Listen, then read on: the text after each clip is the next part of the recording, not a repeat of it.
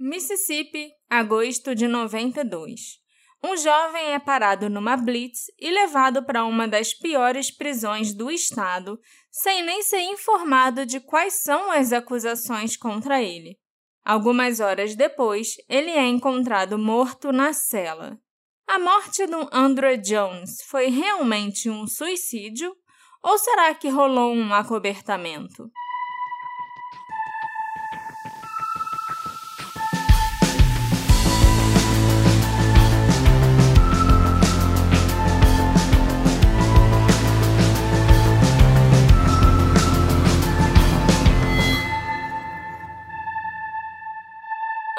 Queridos ouvintes! Sejam bem-vindos ao novo episódio do Detetive do Sofá, o seu podcast de crimes e mistérios reais e não solucionados. Eu sou a Marcela, a host desse podcast. E sabe por que, que eu enfatizei o crimes e mistérios reais, Alexandre? Também fiquei curioso, porque sempre são reais. Porque essa semana eu descobri que o meu pai achava que eu invento os casos que eu conto aqui.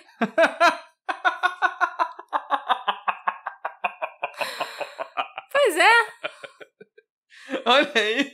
Eu, eu não sei de onde ele tirou que eu teria tanta criatividade para escrever esses casos mais absurdos e, e doidos. É. Que, né? Eu, nossa, eu ri muito quando ele falou.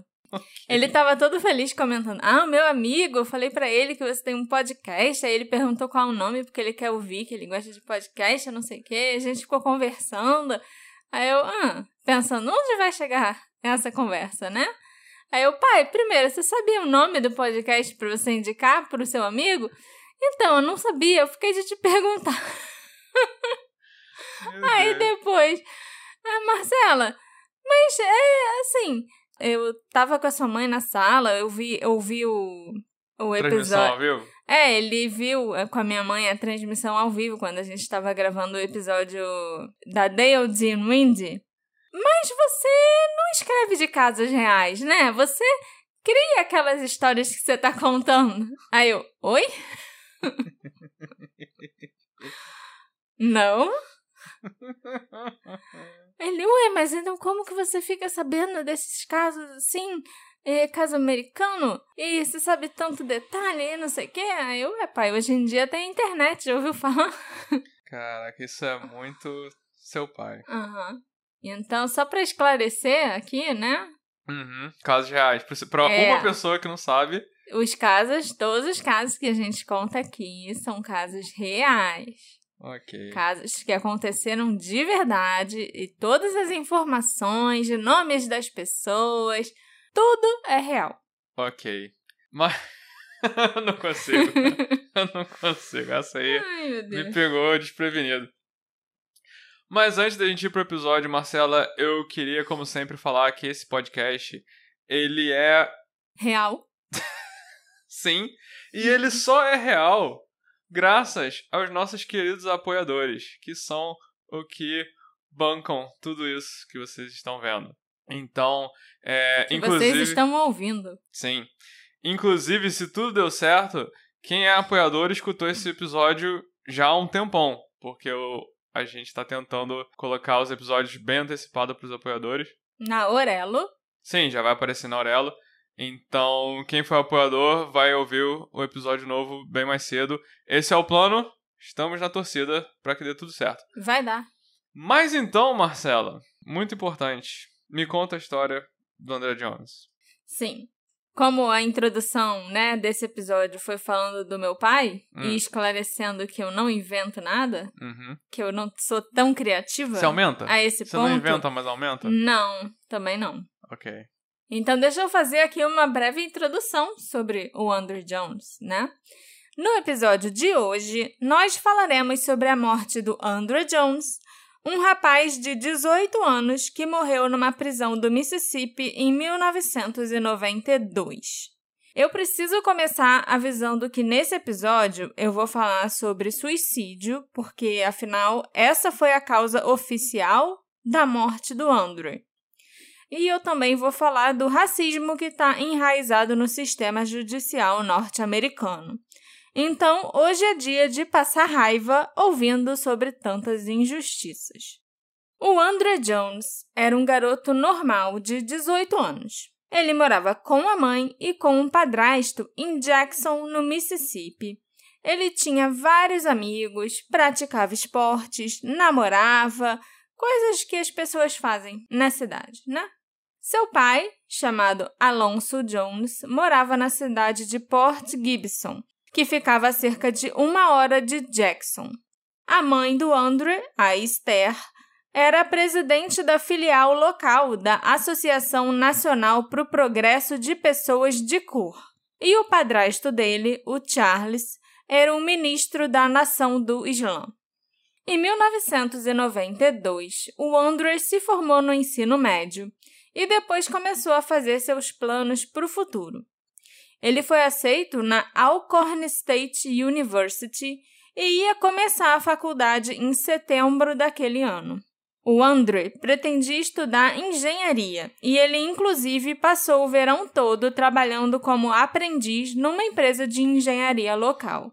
Tudo indicava que o André teria uma ótima vida e um grande futuro pela frente, porque ele era um jovem muito inteligente e batalhador e tinha uma família que o apoiava muito. Mas tudo mudou completamente em uma noite no fim daquele verão. Era a penúltima sexta-feira de agosto, dia 21 de agosto de 92. E o Andrew estava passando um tempo com a namorada, a Tanisha Love. Aquele seria o último final de semana livre que o Andrew teria antes de começar a faculdade. E ele queria passar todo o tempo possível com os amigos e a namorada, claro. O Andrew e a Tanisha tinham saído, e ele estava dirigindo uma caminhonete Chevrolet S10 1991 que tinha sido emprestada para ele por um amigo. Por volta das 11h45 daquela noite, o Andrew e a Tanisha foram até a casa dele em Jackson. Eles ficaram algum tempo juntos por lá, mas pouco depois da meia-noite eles foram embora de carro. Nas primeiras horas da madrugada de sábado, 22 de agosto de 92, o Andrew e a Tanisha foram parados pela polícia numa blitz na cidade de Brandon, no Mississippi. E Brandon é uma cidade muito menor do que Jackson, que fica nos arredores da área metropolitana.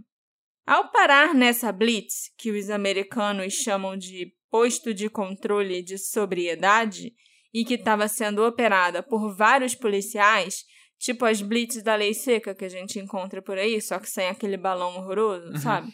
O Andrew supostamente foi visto pelos policiais jogando um item pela janela da caminhonete. Isso teria chamado a atenção dos policiais, afinal, ele estava tentando se livrar de alguma coisa antes de parar na blitz. E segundo o que afirmaram esses policiais, o item que ele jogou pela janela era uma pistola calibre 38. Eita. A polícia então pediu ao Andrew a carteira de motorista dele, mas ele ainda não tinha carteira na época. Então, os policiais perguntaram seu nome, que ele respondeu de boa. E foi a partir desse ponto que as coisas começaram a mudar. A Tanisha notou que a polícia pareceu mostrar muito mais interesse no Andrew depois de saber o nome dele. Ela afirmou que os oficiais se agruparam momentaneamente e conversaram baixinho depois de ouvirem o nome do Andrew Jones. Então, os policiais voltaram até a caminhonete e perguntaram novamente ao Andrew onde estava a habilitação dele. Mas ele respondeu: Não, senhor, eu não tenho habilitação. Os oficiais então pediram que ele saísse de dentro do veículo e simplesmente algemaram os seus pulsos e os seus tornozelos. A Tanisha não conseguia entender o que estava acontecendo e por que o Andrew estava sendo algemado daquela forma. Mas ele não ter carteira de motorista, ele podia estar tá dirigindo? Como é que era essa situação? Eu não sei, amor, eu não pesquisei sobre isso, porque não foi essa acusação que fizeram contra ele. Okay. No fim das contas, entendeu? Uhum. A carteira de motorista vai ser a coisa mais irrelevante do caso, porque ela nem vai ser mencionada depois.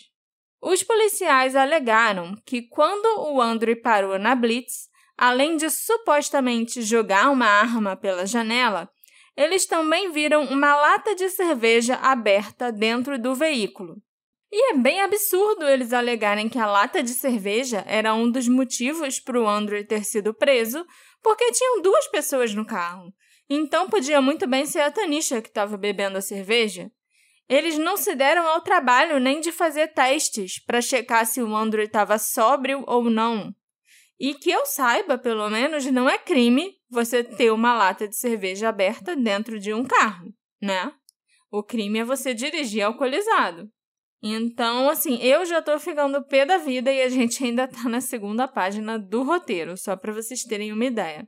Além dessas acusações relacionadas a tal arma calibre 38 e a tal lata de cerveja, os policiais também afirmaram que o veículo que o Andrew dirigia era roubado. Mas ele afirmou que a caminhonete tinha sido emprestada a ele por um amigo na semana anterior Nada que um simples telefonema não pudesse resolver, certo? Mas esse telefonema nunca foi feito e o Andrew foi preso. Por volta de uma e meia da madrugada de sábado, ainda 22 de agosto, a família do Andrew recebeu uma ligação. Sua mãe e seu padrasto, a Esther e o Charles, foram acordados pela Tanisha, que estava muito aflita no telefone. Ela contou para eles que o Andrew tinha sido preso e que ele provavelmente ligaria para eles em breve. Só para constar, o que a Tanisha contou para os pais do Andrew e para todo mundo, até para a imprensa, que aconteceu nessa noite durante essa blitz, não tem nada a ver com isso que os policiais contaram. Uhum. Porque, segundo a Tanisha, não tinha cerveja nenhuma, não nem no carro, nem fora do carro, não tinha arma nenhuma, e o carro realmente era emprestado por um amigo deles dois. E o Andrew só respondeu as perguntas de boa, sabe? Ele nunca entrou em confronto nem discutiu com os policiais. Então não teria nenhum motivo para ele sair algemado pelos uhum. tornozelos e pelos pulsos dali. Uhum. A ligação do Andrew para casa veio cerca de meia hora depois do telefonema da Tanisha, por volta das duas da manhã. Ele ligou da delegacia de polícia de Brandon e disse para a mãe dele que estava com medo. Ele não sabia do que estava sendo acusado, porque os policiais não disseram nada para ele e também não sabia o que ia acontecer. Essa foi apenas uma das cinco ligações que o Andrew faria para casa nas próximas horas. E eu não consigo nem imaginar o medo que ele devia estar tá sentindo e a sensação de desespero porque é a coisa mais absurda os policiais não dizerem nada para ele. Só levaram o Andrew para a delegacia e jogaram numa cela.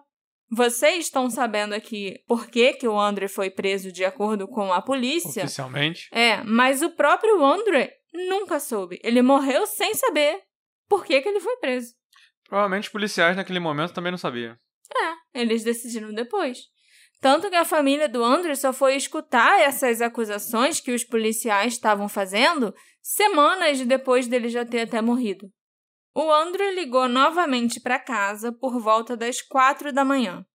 E ele contou para o padrasto que havia sido transferido da delegacia de polícia de Brandon para uma prisão no condado de Simpson. Essa prisão ficava a cerca de 70 quilômetros de Jackson, a cidade onde ele morava com a família. E a família descobriu mais tarde que essa transferência teria sido feita porque a prisão do condado de Brandon supostamente estava superlotada. Nesse telefonema, às quatro da manhã, o Andrew enfatizou novamente que ele ainda não sabia do que ele estava sendo acusado e a única coisa que os oficiais tinham dito para ele é que ele saberia na segunda-feira de manhã, quando ficasse na frente do juiz na acusação formal. Mas o Andrew estava muito preocupado, porque segunda-feira seria o dia que ele começaria a faculdade.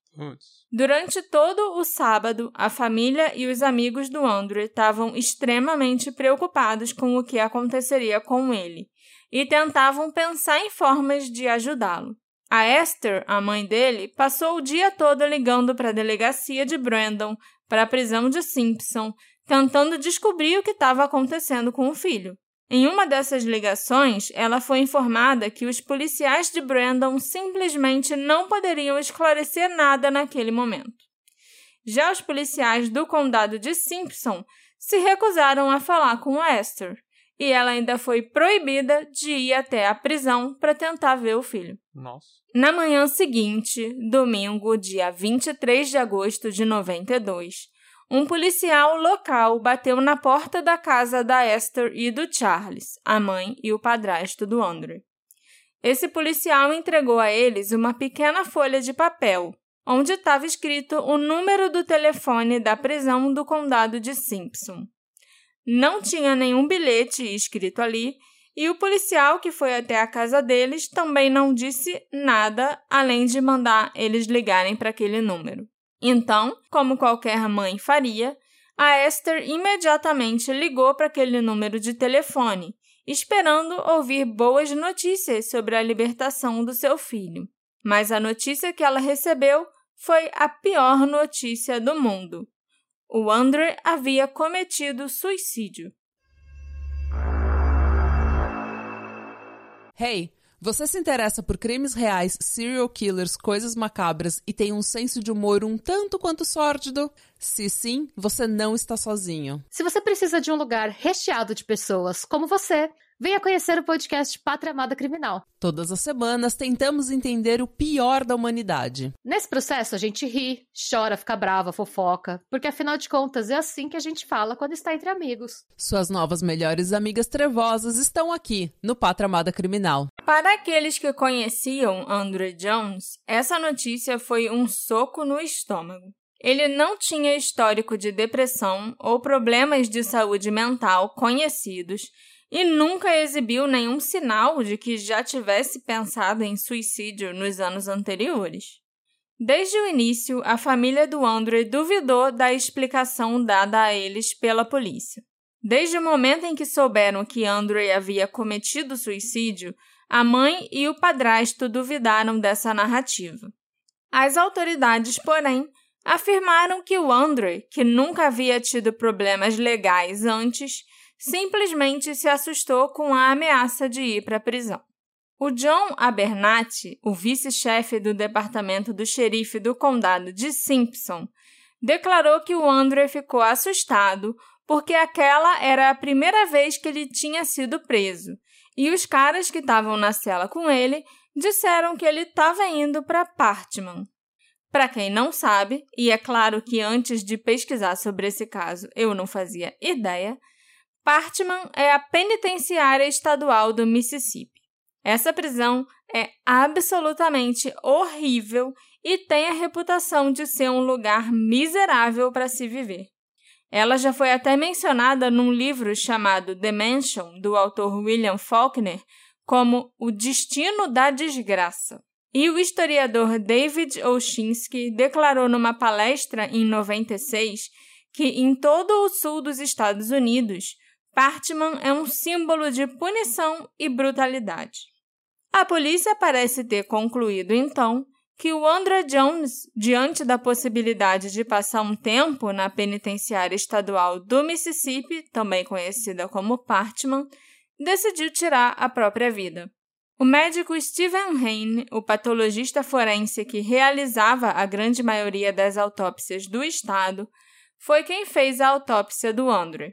O Dr. Hain declarou que as marcas que haviam no pescoço dele eram consistentes com um suicídio por enforcamento e que ele não encontrou nenhuma evidência de hematomas no pescoço ou em outras partes do corpo do Andrew. E isso era um indício de que não houve nenhum tipo de luta. O médico então considerou a morte dele como um suicídio. Imediatamente, a família do Andrew desconfiou da polícia local que o prendeu e que mais tarde encontrou seu corpo enforcado na prisão de um condado vizinho. A família quis saber exatamente como se desenrolou a série de eventos que resultou na morte do Andrew. Eles foram informados que ele havia sido acusado de quatro crimes na noite da prisão. dirigir uma caminhonete com a placa adulterada, posse de placas roubadas, porte ilegal de armas e dirigir com um recipiente de bebida alcoólica aberto. O problema é que isso tudo vai de encontro com o que a família do Andrew tinha ouvido dele próprio ao longo do sábado que ele passou na prisão, quando ele insistia que não sabia nem do que ele estava sendo acusado. E também vai de encontro com tudo que a Tanisha falou. E essa história de placa adulterada da caminhonete e posse de placas roubadas também não faz nenhum sentido, porque depois que o Andrew foi preso e que ele morreu, a caminhonete simplesmente foi devolvida para o dono, o amigo do Andrew. Uhum. Então, se a caminhonete tinha a placa adulterada, por que, que você não vai acusar o dono dela de ter Retém adulterado a, a placa, né? Por que, que você não vai ficar com a, não vai apreender a caminhonete? Por que você vai simplesmente entregar ela de volta pro dono? Como eu já disse para vocês, a família do Andrew foi informada que ele havia sido transferido para a prisão do condado de Simpson porque a prisão do condado de Brandon estava lotada. Não havia espaço para ele, então o Andrew foi levado para o condado de Simpson que tinha a reputação de ser um lugar perigoso e sem lei. A prisão do condado de Simpson estava sob o controle do xerife Lloyd Jones, um oficial que já tinha uma certa má reputação na região. Ele era um temido policial branco que tinha ganhado o apelido de Gun Jones ao longo dos anos, devido à sua participação em vários incidentes violentos da era dos direitos civis. Em particular, ele esteve envolvido nos distúrbios de 1962 na Universidade do Mississippi e nos tiroteios na Jackson State University em 70. Em inglês, gun quer dizer valentão, bully ou, dependendo do contexto, pode até significar assassino. Ou capanga, algum, alguém ruim assim, né? É. Então, o Goon Jones era tipo o Bully Jones. Dá para imaginar que tipo de pessoa horrível esse xerife era, né? Principalmente com as pessoas pretas. Não é à toa que a Esther, a mãe do Andre, que era a presidente da filial de Jackson da Associação Nacional para o Progresso das Pessoas de Cor, e o Charles, o padrasto dele e ministro da Nação do Islã, ficaram com muito medo que o Andrew tivesse sofrido aquele destino horrível por causa do envolvimento deles em questões raciais. Ah, entendi. Pegaram o filho dele só porque reconheceram o nome. Segundo a Tanisha, quando o Andrew falou o nome dele, os olhinhos dos policiais brilharam, né? Uhum. Eles se juntaram, tipo, time de futebol, sabe? Que faz aquele montinho assim para uhum. conversar. E acho que na hora resolveram Pode ter que vamos levar que ele. ele era filho da, da mulher dos direitos civis, do, e do ministro. Pastor, do ministro. É. E, é. As circunstâncias do suicídio do Andrew foram muito suspeitas. Enquanto ele estava na prisão do condado de Simpson, o Andrew foi mantido em uma cela que tinha um formato de um L e que era compartilhada por vários presos. Foi na noite de 22 de agosto de 92, ainda no sábado, que outro preso deu falta do Andrew ali na cela. E o único lugar onde ele poderia estar era na área do chuveiro da cela, que era escura e sem vigilância. Então, assim, a cela era em L, né? Vamos dizer que a parte grande, a parte maior do L, era ali onde os presos todos ficavam, tipo, onde tinha as camas, onde eles ficavam sentados e tal. E a parte pequena, menor assim do L, era a área onde ficavam os chuveiros. Essa área ficava meio que largada, principalmente à noite, é, sabe? Devia ser úmido de vocês, É, né? era úmido, era escuro, era sujo, era. Uhum. Você só ia lá para tomar banho durante o dia e acabou, ninguém nem entrava mais ali. Foi ali que o André foi encontrado, no canto do chuveiro, de frente para uma parede. Ele aparentemente usou o cadarço do próprio tênis para se enforcar, um Air Jordan cinza e vermelho. No relatório da autópsia, escrito pelo Dr. Heine, foi observado que o cadarço em volta do pescoço do Andrew tinha sido amarrado a uma grade de ferro na parede, que ficava acima do chuveiro, a cerca de dois metros e meio do chão. Cadarço do sapato.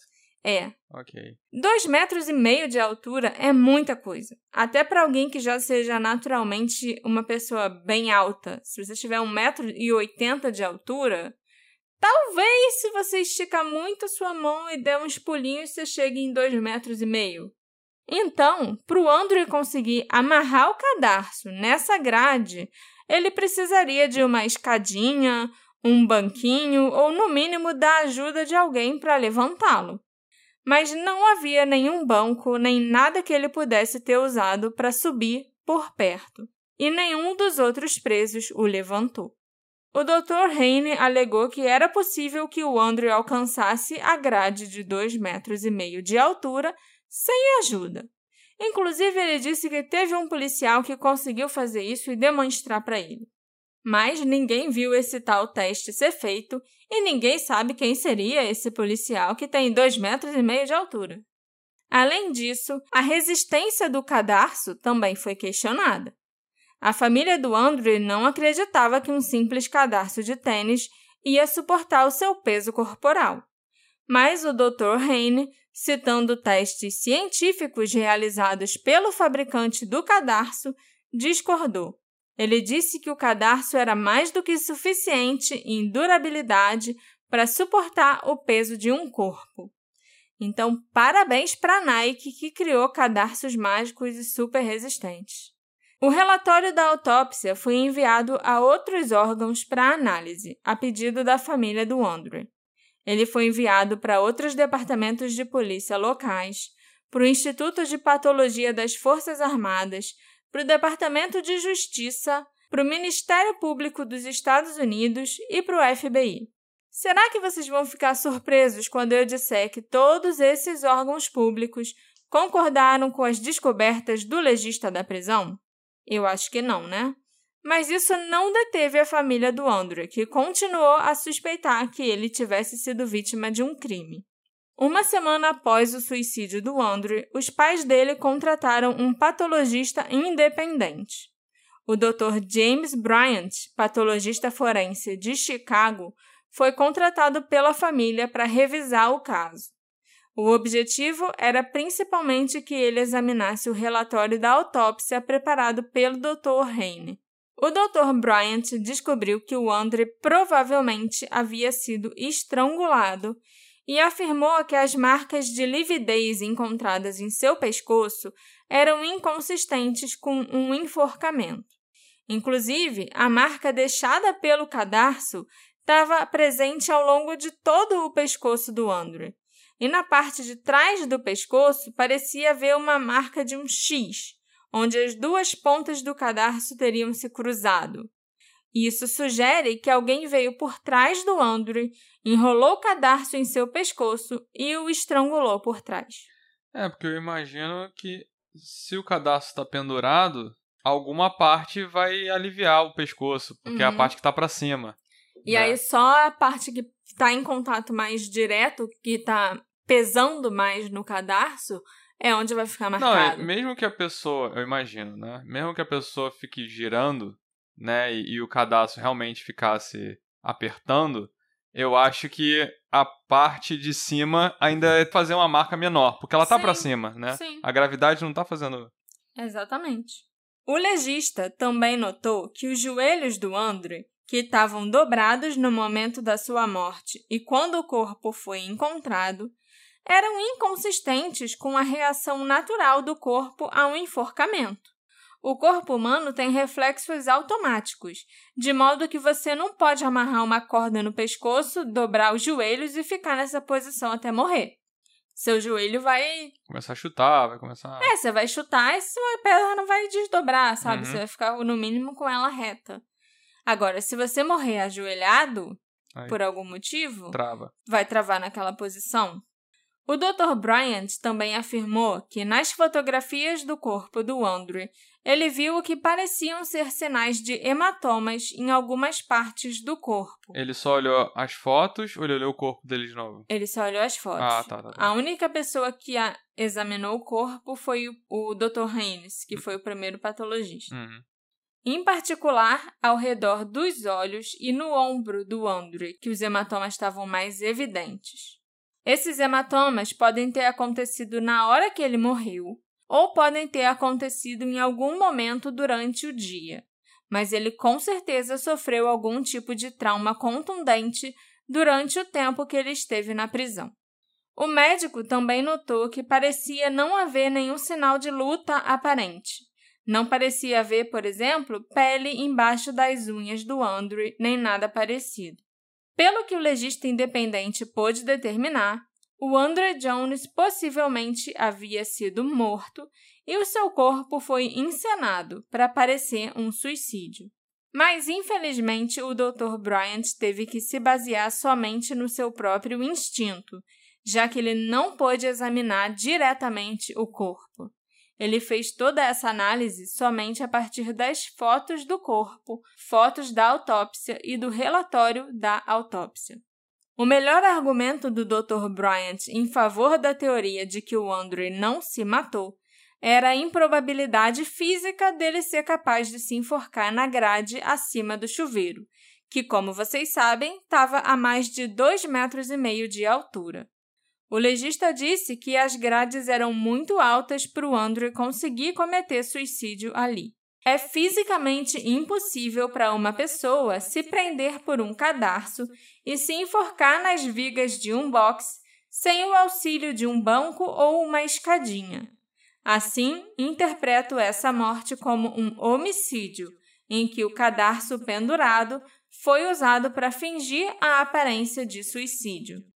A conclusão feita pelo Dr. James Bryant foi imediatamente rejeitada pelo Dr. Stephen Hayne, que atuava como patologista do Estado e que havia conduzido a autópsia original. Mas ainda assim, as descobertas do Dr. Bryant deram munição à família do Andrew por muitos anos. Um homem que esteve preso junto com o Andrew quando ele morreu e que desejou se manter anônimo, procurou a família do Andrew depois que saiu da prisão e contou uma história terrível para eles. O homem disse que na noite em que o Andrew foi encontrado enforcado no chuveiro da cela, ele tinha sido levado por policiais e guardas em algum momento da noite. Depois, ele foi trazido de volta para a cela numa cadeira de rodas. Foi quando seu suicídio foi supostamente encenado. Esse mesmo homem também contou para a família que testemunhou os policiais tentando intimidar o Andrew após sua prisão. Os policiais supostamente falaram: Você sabe o que acontece com os negros que roubam o caminhão de um homem branco? Além de fazerem outras declarações desse tipo e ainda piores, num esforço para assustar o Andrew e fazê-lo obedecer, sendo que ele não estava apresentando nenhuma resistência. Eu acho que a intenção era realmente só apavorar o menino. Essas alegações foram rejeitadas categoricamente pelos policiais que prenderam o Andrew e que o levaram sob custódia. Eles, junto com o comissário de polícia Jim Ingram, alegaram que o Andrew foi muito cooperativo durante a sua prisão e ele foi o mais não conflituoso possível, tanto que eles disseram que nem tiveram que algemar o Andrew. Essa história dele ter sido algemado nos pulsos e tornozelos que a Tanisha falou nunca aconteceu, ele nem algemado foi.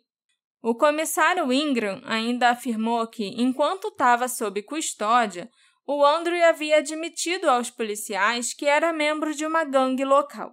Ele também foi supostamente fotografado mostrando vários sinais de gangues para os policiais, mas essas fotos não foram divulgadas nas décadas seguintes. Ninguém nunca viu essas tais fotos, e a família do Andrew contesta qualquer alegação que ele tivesse numa gangue.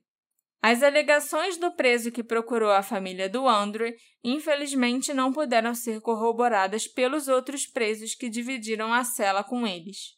mas elas serviram de motivação para a família dele buscar a ajuda de alguém que não fosse a polícia, de quem eles estavam ficando com cada vez mais receio. Essas histórias, somadas às várias improbabilidades do suicídio do Andrew, pintaram um quadro pouco lisonjeiro das horas finais de vida dele. Sua família acreditava que algo mais nefasto estava acontecendo nos bastidores e o suposto suicídio do Andrew foi apenas o exemplo mais recente disso. Após a morte dele, a família do Andrew começou a conectar publicamente a sua morte a uma recente onda de suicídios que se tornou uma espécie de epidemia nas prisões do Mississippi. Todos esses suicídios foram exatamente como o do Andrew. Mortes estranhas, que nunca foram devidamente investigadas e que deixaram dúvidas nas famílias. No total, quase 50 casos como o do Andrew aconteceram no estado em pouco mais de cinco anos. Caraca! Nas semanas seguintes, a tensão em torno da morte do Andrew Jones continuou a aumentar.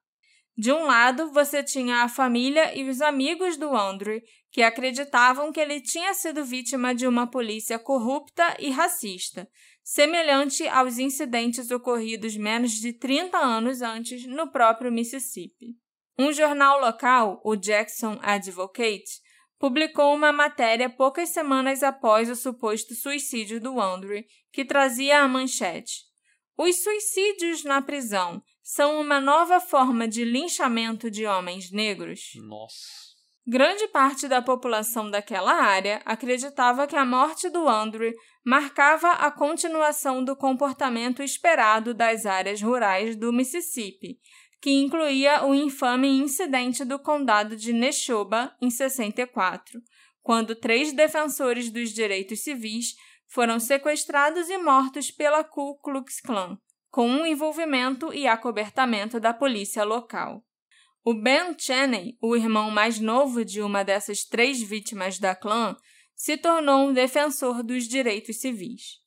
Ele chegou a fazer alguns discursos em defesa da família do Andrew, que estava causando alvoroço na comunidade com as suas alegações.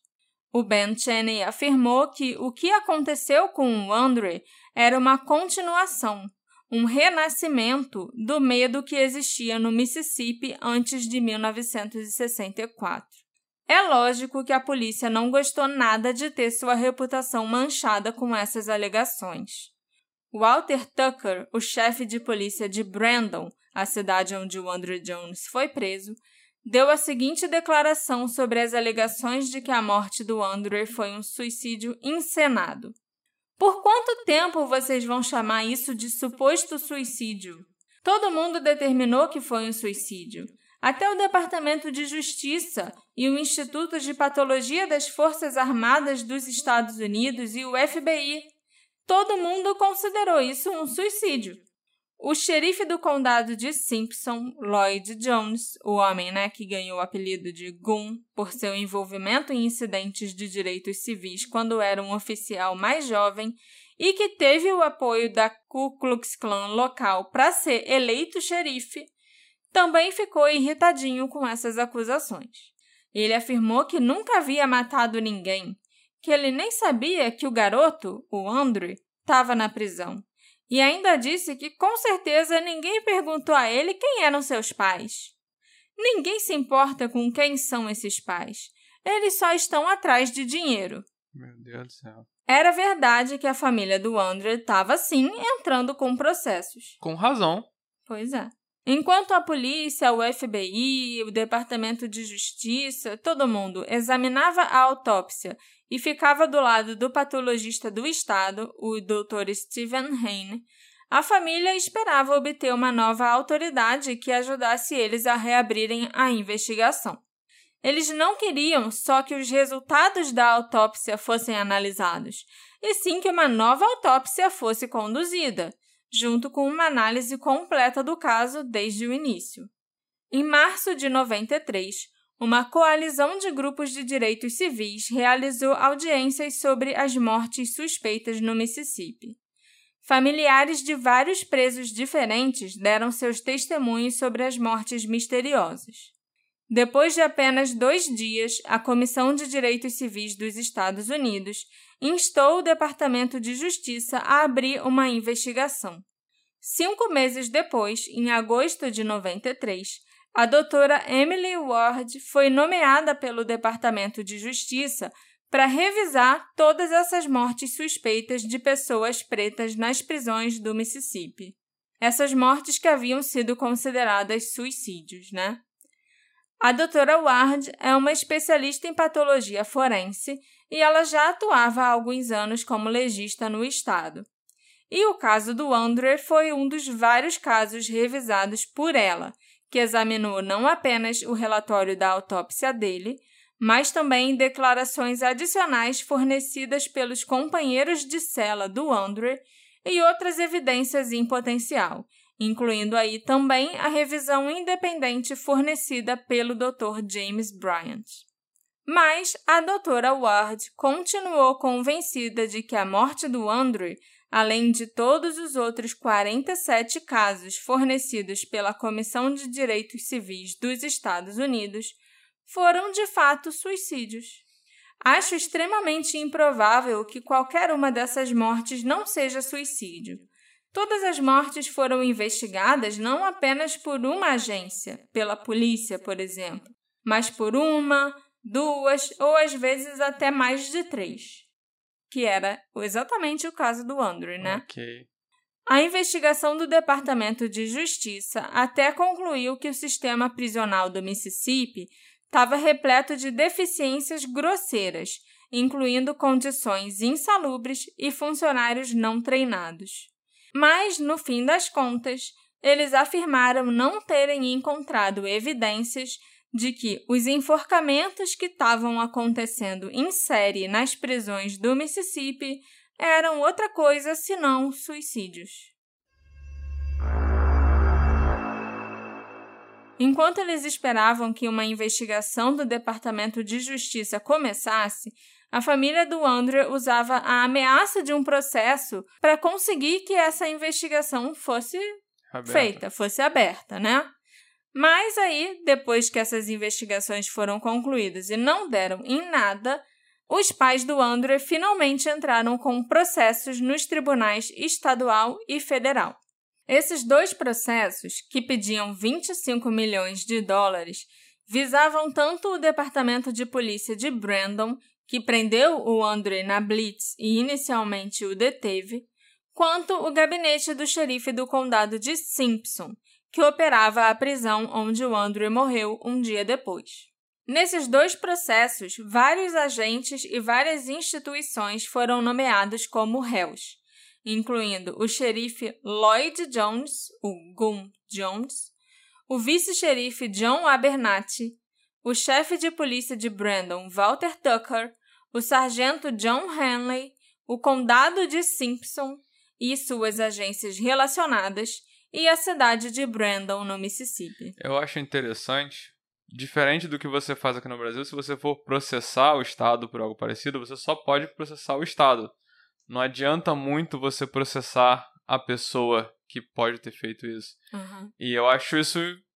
É, é uma vantagem e uma desvantagem, porque você tá ali atrás de punir a pessoa específica que fez merda, mas acho que isso aparece no Making a Murder. Parece que essas pessoas ficam ainda mais empenhadas em criar um acobertamento, sabe? Sim, com certeza. Ambos os processos propuseram três teorias sobre a morte do Andrew. A primeira teoria é que ele havia morrido nas mãos dos policiais. A segunda, que ele havia morrido nas mãos de outra pessoa como resultado de negligência policial. E a terceira, que o Andrew se suicidou por causa da coação diretamente ligada às condições da prisão e ao tratamento recebido pela polícia. Qualquer lugar que tentassem correr, eles eram culpados, entendeu? De alguma dessas de três. De alguma coisa eles tinham que ser culpados. E eu concordo. Especificamente, lia-se no processo. Andrew Jones foi morto ou colocado pelos réus em condições e circunstâncias que psicologicamente o levaram a se matar. Os processos também faziam alegações de que o Andrew havia sido parado e detido sem motivo, e que a história fornecida pela polícia numa data posterior foi fabricada. Também era alegado que os policiais de Brandon usaram calúnias raciais e ameaças de violência física contra Andrew para garantir a sua conformidade. A família esperava que esses processos, pelo menos, ajudassem a estimular alguma atividade no caso, ou que levassem alguma outra autoridade a analisar o caso do Andrew. Em 1994, o caso do Andrew Jones foi apresentado no programa Unsolved Mysteries e incluiu a menção de dezenas de enforcamentos suspeitos no Mississippi. Isso ajudou a levar essa história para um público nacional. Depois disso, também saíram alguns artigos muito, muito bons sobre esse caso no New York Times e no Washington Post. Se vocês puderem até, eu recomendo dar uma lida, quem entende inglês, sabe? Porque principalmente do New York Times é muito bem escrito e ajuda a entender melhor o cenário do Mississippi nessa época e todas essas mortes, as 48 mortes Suicídios. estranhas que aconteceram nas prisões. Em dezembro de 95, um juiz do Mississippi removeu vários réus dos processos da família incluindo funcionários do Estado e do Condado de Simpson. No entanto, esse juiz também indeferiu a moção da defesa para arquivar o caso e permitiu que o caso continuasse contra os quatro réus restantes, incluindo aí o espólio do xerife Lloyd Jones, que recentemente havia sido morto num tiroteio policial. Que pena, karma. né? Poxa. O nome disso é karma. Caraca. Oh, não. Eventualmente, as ações movidas pelos pais do Andrew Jones chegaram a uma conclusão difícil de entender. Um relatório, né, uma, uma das fontes que eu encontrei, afirma que os pais receberam um acordo desconhecido da defesa, que eles fecharam um acordo que está sob sigilo de justiça e a gente não sabe né, qual o valor, o que, que aconteceu uhum. ali naquele processo. Mas as outras fontes, a maioria das fontes, inclusive, afirmam que ambos os processos foram arquivados e a família Enganado. não ganhou nada. Independentemente disso, os pais do André continuaram a lutar por mais respostas sobre a morte do filho, na esperança de descobrir o que o levou àquela cela na noite de 22 de agosto de 92. A mãe dele, a Esther, publicou um livro em 2016 intitulado Mississippi Jail Hangings Behind the Magnolias. Em português, o nome do livro é Os Enforcamentos nas Prisões do Mississippi Por Trás das Magnólias.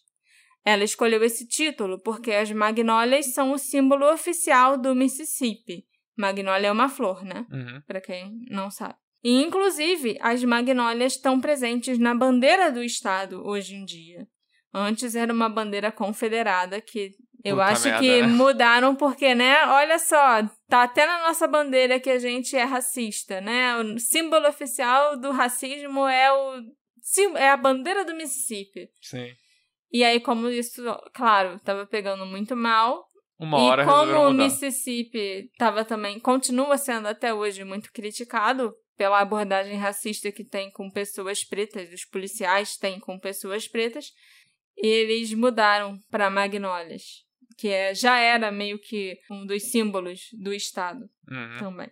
No livro, a Esther aborda a história do Andrew e a situação da família em sua busca desesperada por respostas. Além disso, o livro inclui escritos do século XIX da Ida B. Wells, uma das primeiras jornalistas investigativas afro-americanas que foi pioneira no uso do jornalismo para a luta contra a segregação e a supremacia branca. A Esther, que assim como a Ida B. Wells dedicou sua vida a lutar contra a desigualdade racial, queria que a história do seu filho Andrew fosse preservada, já que não restam muitas pessoas falando sobre o caso dele ou de outras vidas que foram perdidas em instituições do Mississippi entre 87 e 93. O Charles Quinn, o padrasto do Andrew, disse algo muito profundo após a perda do enteado. Hoje, nós, pessoas de cor, recebemos um veredito assim que entramos num tribunal. Basta olhar para as prisões para ver a escravidão moderna. O Dr. Stephen Hain, o patologista do estado do Mississippi que realizou a autópsia do Andrew Jones, também fez a autópsia de vários outros prisioneiros que cometeram suicídio entre 87 e 93. E o Dr. Hain foi quem oficialmente considerou a morte do Andrew um suicídio, e ele continuou testemunhando isso e afirmando isso com certeza ao longo dos anos. A partir do final dos anos 2000, a credibilidade do Dr. Stephen Hain foi questionada, quando veio à tona que ele havia realizado milhares de autópsias todos os anos, além de ter a sua própria clínica médica.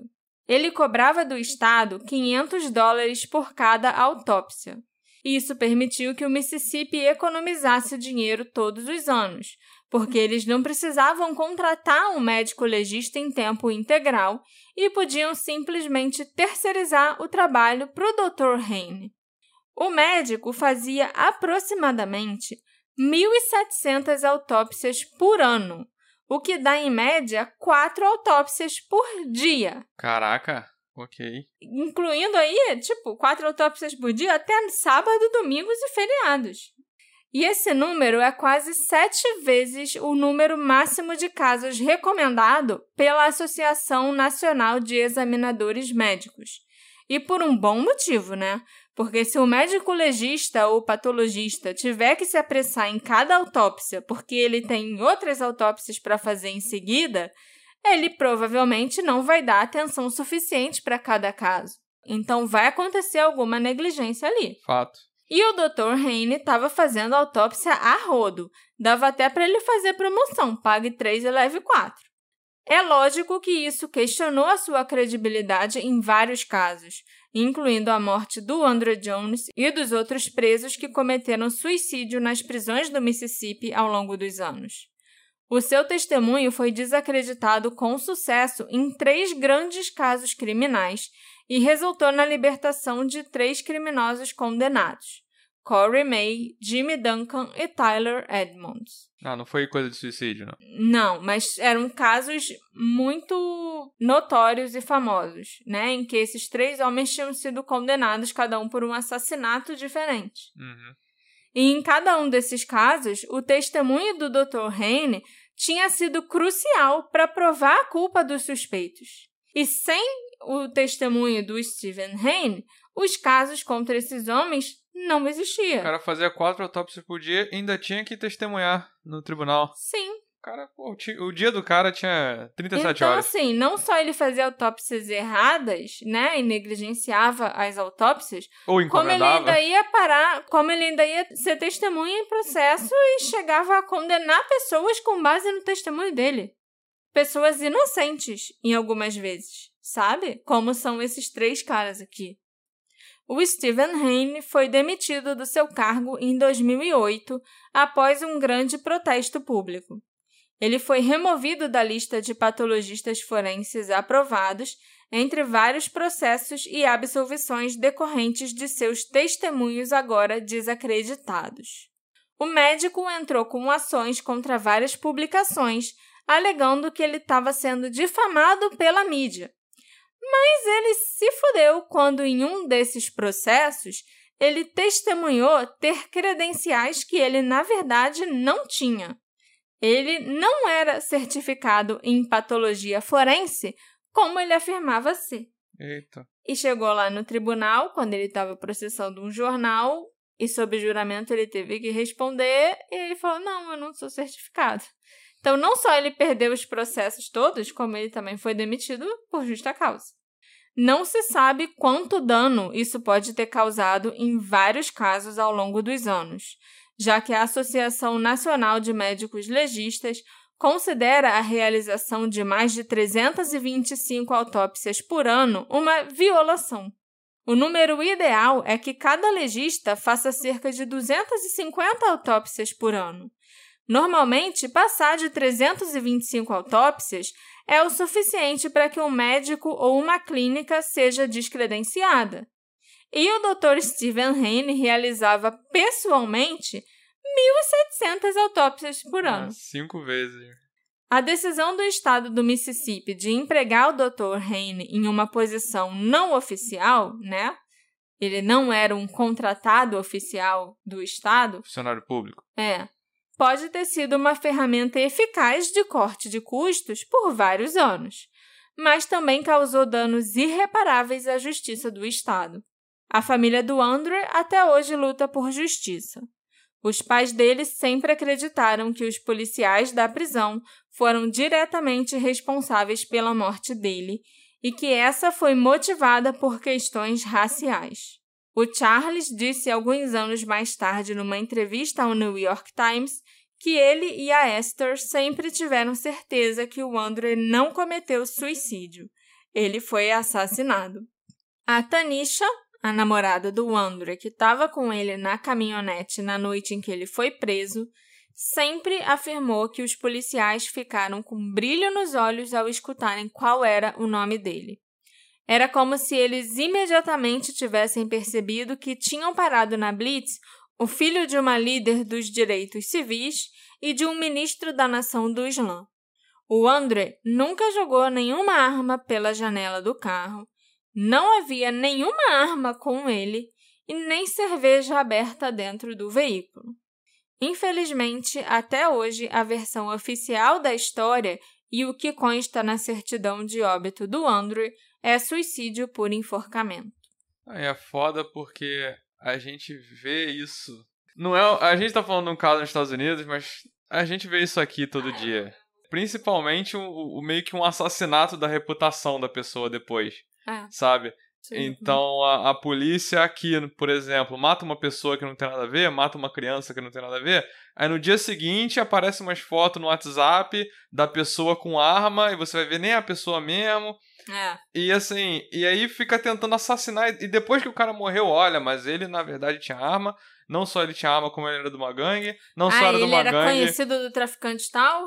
Então ainda tem um assassinato da, da reputação da Sim. pessoa para justificar uma merda que eles sabem que fizeram. Sim. Sabe? É, exageraram com o moleque, né? Eles que provavelmente queriam torturar o moleque mesmo. Sim. Só que ele morrendo não é o ideal. Eu imagino, né? Sei lá.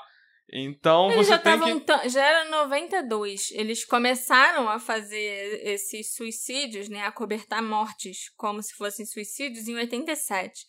Então eu acho que eles já estavam calejados de fazer isso. É, é um modus operandi. De você acobertar como suicídio, manda pro médico, que você falou muito em numa negligência que o cara cometia por fazer um zilhão de autópsias por dia. Eu acho, eu acho que as autópsias foram, são encomendadas. Sim, eu sabe? também acho. Entendeu? Sabe? Não é só a negligência. A negligência é o que a gente pode comprovar Exatamente. por causa do número. Mas assim, é. com certeza o cara era Isso o cara. Isso é o oficial. Esse né? era o cara parceiro que fazia, dava o atestado que a gente queria. É. Entendeu? E a gente sabe que médico sempre protege médica. A outra médica do estado que vai pegar a autópsia desse cara vai falar: ah, ele tá certo. É, o trabalho dela não era revisar, o trabalho dela era confirmar. É. Entendeu? Porque é impossível, eu acho estatisticamente improvável que ela ia pegar quase 50 casos e concordar com 50 Sim. casos, entendeu? Tá tudo 100% certo nesses 48 Agora casos que eu tô vendo que a gente aqui. sabe que o cara, no mínimo, fazia um zilhão por dia, não devia dar atenção, etc, etc. É, você, há um tempo atrás, há muito tempo atrás, falou de um legista que depois, anos depois, foi pego vendendo Lembra disso? Foi, foi da Nick Ladu? Foi. Quem que foi? Foi, foi na, no caso da Nick Ladu. Que aí, no, depois de muito tempo, também foi um suicídio esquisito. É um dos episódios Sim. lá famoso. Bom, bom episódio nosso. Episódio 29, se Nossa, ok. E aí, anos e anos depois, o legista foi também demitido, etc., porque foi descoberto que ele vendia as paradas. Sim, ele vendia e... os, os. Esses laudos de prisão. Da autópsia. É de prisão, Sim, né? De prisão, exatamente. Então eu tava até confundindo, eu achava que a história ia acabar assim. Esse episódio foi feito com a colaboração da nossa querida apoiadora Juliana Carvalho. Yeah! Muito obrigada pelo seu apoio, Juliana. E é graças a pessoas maravilhosas como você que eu consigo continuar fazendo as minhas investigações e esses episódios que fazem a gente passar raiva. Então, se você passou raiva escutando esse episódio, agradeça a Juliana Carvalho. Nossa, ok. Não? Agradeço a Juliana Carvalho. E também, se você quiser se tornar um apoiador do nosso podcast, escutar episódios com antecedência, ganhar agradecimentozinho no final, fazer parte do nosso grupo do Telegram, assistir, assistir nossas gravações ao vivo pelo YouTube. Vira um apoiador lá, é só entrar no Orelo. Pronto. Tem o link aí, o link tá aí, eu botei é. o link.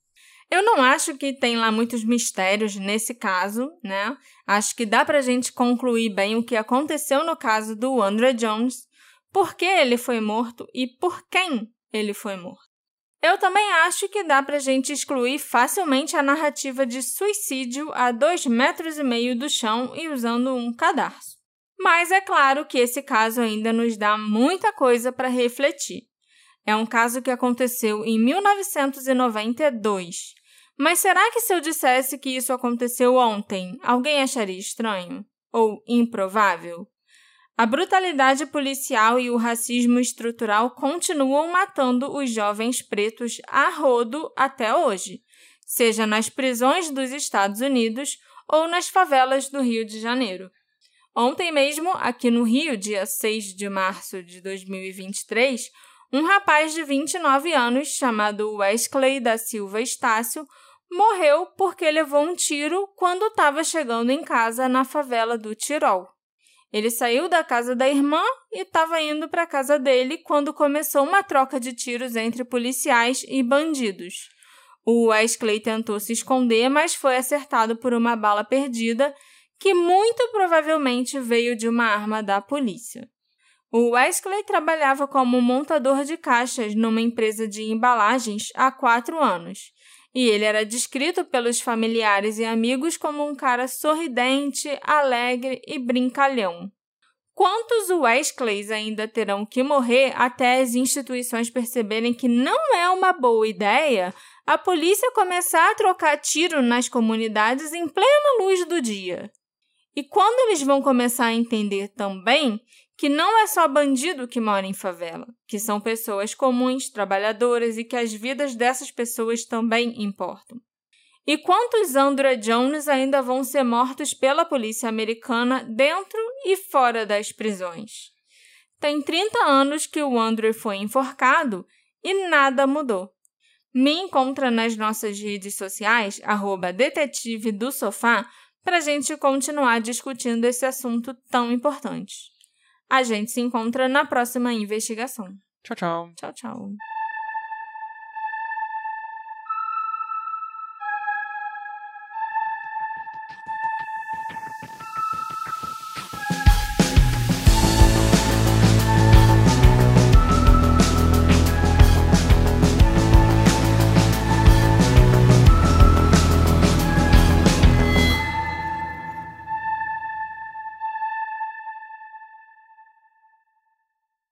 Hey, você se interessa por crimes reais, serial killers, coisas macabras e tem um senso de humor um tanto quanto sórdido? Se sim, você não está sozinho. Se você precisa de um lugar recheado de pessoas como você, Venha conhecer o podcast Pátria Amada Criminal. Todas as semanas tentamos entender o pior da humanidade. Nesse processo a gente ri, chora, fica brava, fofoca, porque afinal de contas é assim que a gente fala quando está entre amigos. Suas novas melhores amigas trevosas estão aqui no Pátria Amada Criminal.